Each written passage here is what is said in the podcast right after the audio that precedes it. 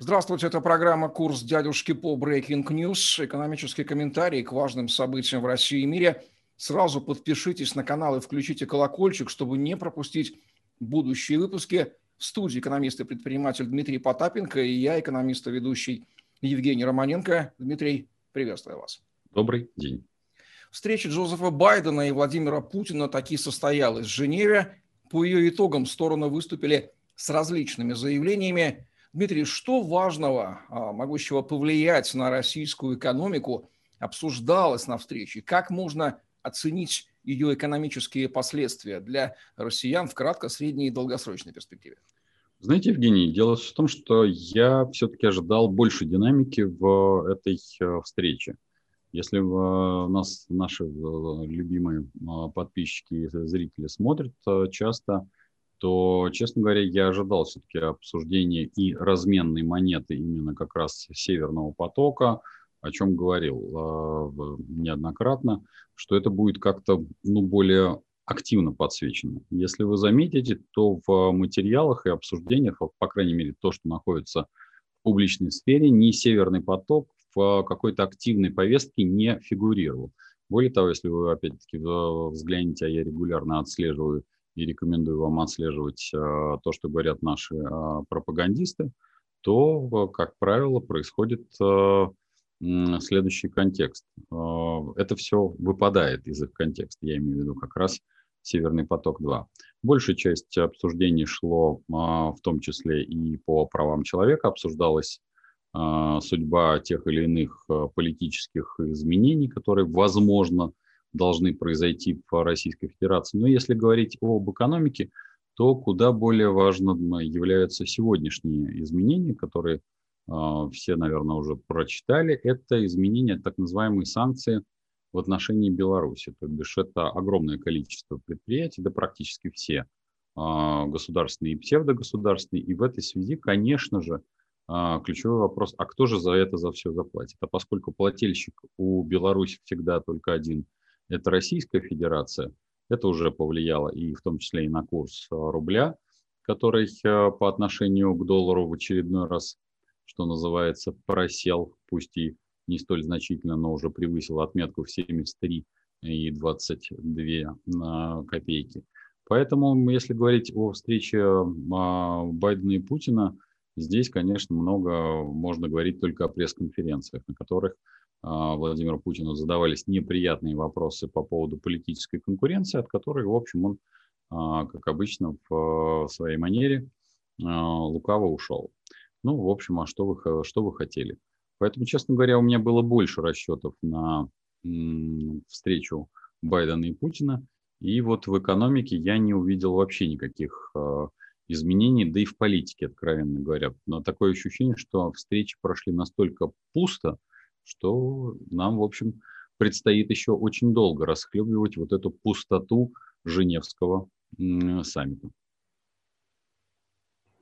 Более трети жителей России, 37%, постоянно экономят деньги, но ни в чем себе не отказывают лишь 7% россиян. Так следует из результатов опроса, проведенного Банком открытия, почти четверть или 23% российских граждан экономят на еде, 40% на одежде и обуви, больше половины, 55% режут расходы на гаджеты, 62% на путешествия и 71% на развлечения. Каждого пятого в России заставила экономить пандемия, уронившая российский ВВП, ударившая по курсу рубля и отбросившая уровень жизни к отметкам десятилетней давности. 65% экономящих заявили, что как экономили постоянно до начала коронакризиса, так и продолжают это делать и сейчас – медианная зарплата, то есть уровень, относительно которого половина граждан России находится выше, а половина ниже, составляет лишь 27 тысяч рублей на душу. Каждый третий имеет доход до 19 тысяч рублей, каждый пятый до 14 тысяч рублей, и у 10% населения доходы не превышают 10 тысяч рублей в месяц. Дмитрий, есть ли что-то неожиданное в результатах этого опроса, и как можно прокомментировать эти цифры? Знаете, наверное, неожиданного ничего нет. Но медианная зарплата, я хотел бы, чтобы все понимали, что это, по сути дела, зарплата а, как раз про те самые голубцы в анекдоте. Когда а, вы едите мясо, я ем капуста, посередине у нас голубцы. А, медианная зарплата с учетом а, тех зарплат, которые есть в так называемом государственном секторе, то бишь у чиновников. А все остальное – это именно те самые 65%, которые как экономили, так и будут продолжать экономить. И вот это как раз неизменность этой цифры куда больше вызов, чем что бы то могло быть важным. По-прежнему растет задолженность наших сограждан перед финансовыми учреждениями. А, мы недавно видели совершенно вопиющий случай, когда а, судебные приставы пришли исполнять а, судебный приказ, и они были расстреляны в Сочи. И, как вы сами понимаете, ситуация вот этого озлобления, она крайне-крайне высока. Более того, власти, поскольку вот мы чуть дальше будем говорить о, в том числе, попытке властей перевалить с больной на головы на здоровую, а именно полностью провалив а, пропагандистскую кампанию в отношении вакцинации, они пытаются а, теперь найти нового врага, ну, вернее, публичного врага и в виде предпринимателей, потому что совершенно очевидно, что ни о каких 60% в обозначенные сроки прививки сделать не смогут, и, безусловно, а, за все заболеваемости и все остальные смерти все будет возложено на плечи предпринимателей, то бишь публичный враг обозначен. То есть дело врачей 30-х, 30 годов у нас на слуху. Более того, если мы посмотрим на публичную на риторику, то на выборы от партии власти нас поведут военные и медики, что само по себе, конечно, запредельно. Возвращаемся опять-таки все-таки в лона наших экономических показателей, а именно показателей наших сограждан. Наши сограждане экономят уже на средствах первичной гигиены и первичных средств потреблениях. Когда люди экономят на гаджетах, ну, это еще хоть как-то мы можем с вами обозначить. Но вот сейчас идет колоссальный рост цен на а, картофель и морковь. Он составил практически 100%. Ну, про цены на стройматериалы я уже, наверное, э, перестал э, э, как это, эмоционировать, но не перестаю говорить. 300%. Это вообще запредельная цена на стройматериалы. Это сейчас приводит к коллапсу на самом деле на строительном рынке. Рынки частного домостроения останавливают стройки, а, и люди, а, которые пытались хоть как-то заработать на этом, те рабочие бригады останавливают свои, а, свои проекты. Это, соответственно, приводит к их обнищанию физическому, а это наши с вами сограждане. Это к вопросу о том, чем же будут наши а, сограждане кормить себя в осень и зиму. Поэтому в данном случае вот этот контекст, то, о чем мы говорим о, о нашем обнищании и не в состоянии прокормить, он будет выливаться в полный саботаж любых распоряжений наших любимых властей. Поэтому сейчас, когда я свожу в одну новость том числе и сопротивление э, тихое на наших сограждан и активное, как пример в, в Сочах, я боюсь, что по осени мы можем получить э, легкий, как говорится, шторм, который совсем наши власти не устраивает. Но они по-прежнему в этот шторм нас активно толкают. На фоне роста заболеваемости COVID-19 в российских регионах в том или ином виде начали вводить обязательную вакцинацию, чаще всего для сотрудников сфер услуг, торговли, здравоохранения, транспорта и культуры, а также чиновников. Во многих регионах в короткие сроки нужно привить минимум 60% всех сотрудников. В Москве уже появился рынок поддельных сертификатов вакцинации. Стоимость их составляет от 10 до 20 тысяч рублей – Большинство граждан России выступает против обязательной вакцинации. Опрос, проведенный порталом Superjob в июне, показал, что 63% россиян не одобряют введение принудительных прививок. Таких ответов оказалось почти втрое больше, чем поддерживающих обязательную вакцинацию 23%. В Кремле уже заявили, что вина за резкий рост заболеваемости COVID-19 в России лежит на россиянах, которые отказываются вакцинироваться и проявляют, цитата, тотальный нигилизм, конец цитаты. Корень проблемы в поведении граждан России, об этом заявила глава Роспотребнадзора Анна Попова, которая, по некоторым данным, имеет прямую материальную заинтересованность в вакцинации россиян. Дмитрий, кто на самом деле является конечным бенефициаром кампании по обязательной вакцинации россиян и чем объяснить столь высокий уровень недоверия граждан к ней и чем все это самое интересное закончится? Ну, здесь э, я бы рассматривал следующие аспекты. Первый, конечно, очень важный аспект. Значит, э, начну даже, наверное, с другого, ребята. Дорогие поборники принудительных действий.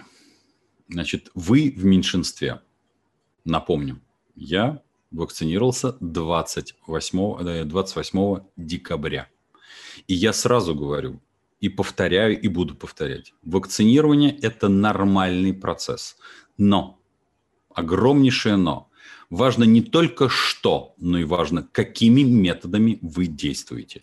Те методы, в том числе и, э, скажем так, прессинга и э, шеймирования людей, которые не хотят по тем или иным причинам, а они имеют на это законное право не вакцинироваться, недопустимы. Ни в социальных сетях, ни публично, ни тем более в указах. Напомню тем, кто э, подменяют, я подчеркиваю, это геббельсовскими методами, подменяют понятия и говорят, вы против вакцинации. Упаси Господь, люди не против вакцинации. Люди за то, чтобы вакцинация была, а, первое, она была добровольная. Второе, чтобы вакцина прошла все необходимые процедуры и была признана мировым сообществом Просто по причине того, что мировое сообщество не тешит себя иллюзий, что мы, как э, держава, нарушаем процедуры выведения тех или иных препаратов. И именно в этом проблема, а не в том, что кругом русофобия. Русофобия не может распространяться по всему миру. Не надо тешить себя иллюзией, что если мы не можем провести нормально, технологично – исследований и потом довести их до мирового сообщества с предоставлением всех документов, ну, предоставьте их в Соединенные Штаты. Вам не нравятся Соединенные Штаты, вы получите признание в Китае. У нас же якобы где-то же, ну, есть друзья, не только же Вануату у нас признает. Поэтому и третье, самое главное, что информационная политика должна быть максимально открытой. А то мы, к, сожалению, узнаем, что наши все властители чем-то и когда-то прививались, зачастую как правило, тогда, когда еще не было даже прививок, о чем говорится э, в заявлениях наших властителей, в том числе и мэра Сергея Семеновича Собянина, который привился, как оказалось, в мае прошлого года, хотя тогда еще не было никаких вакцин. Вы уж как-то либо разберитесь с информационной политикой, либо тогда уж не опубличивайте ну, такие фейки или глупости, которые реально попадают на первые страницы массовых изданий это полностью нивелирует четвертый параметр, а параметр пол, э, реальной вакцинации, в том числе э, календаря вакцинации, в том числе и детей. Если вы думаете, что э, это отразится только на ковидной статистике, ничего подобного. И пятое, самое главное. Вчера совсем на, у всех на глазах прошел бал, да-да, бал медицинских работников без соблюдения медицинской э, символики, скажем так, в виде масок и перчаток, без соблюдения социальной дистанции. Более того, 12 числа прошли огромные э, праздники, концерты, на которых ни социальная дистанция, ни э, что бы то ни было соблюдалось.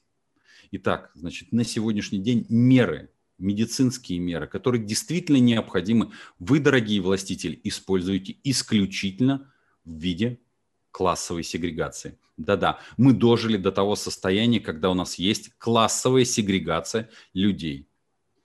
Для тех, кто нам люб, для властителей, э, ковидных мер не существует. Для тех, кто не люб, ковидные меры существуют. Так э, какого рожна вы ожидаете, что кто-то будет вакцинироваться. На самом деле вы не ожидаете. Вы осознанно свалили все это на плечи так называемых предпринимателей, а потом, попросту говоря, будете снимать штрафы в 1 миллион рублей за каждый случай. И плюс ко всему у вас есть отличная отмазка, что во всем теперь виноваты, помимо граждан, еще и предприниматели.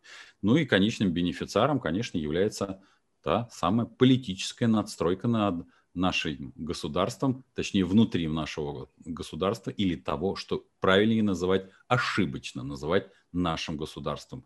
Поэтому, подменяя понятие, вы приводите к одной простой вещи. Вы убиваете людей. И на сегодняшний день эти смерти лежат исключительно на ваших руках. Вы считаете, что это допустимые жертвы? Напрасно. Это жертвы недопустимые. И геноцид, и сегрегация по такому признаку, хочет человек или не хочет вакцинироваться, недопустим в принципе. Подчеркиваю, я это утверждаю как человек, сам привившийся еще в прошлом году, еще раньше, зачастую тех, кто вы, вы, выставил это все на показ и сделал из этого шоу. Шоу из этого делать не надо. Хотите прививаться? Прививайтесь. За то, чтобы разумная прививка или разумное поведение в медицинской сфере, мы всегда выступали и будем выступать.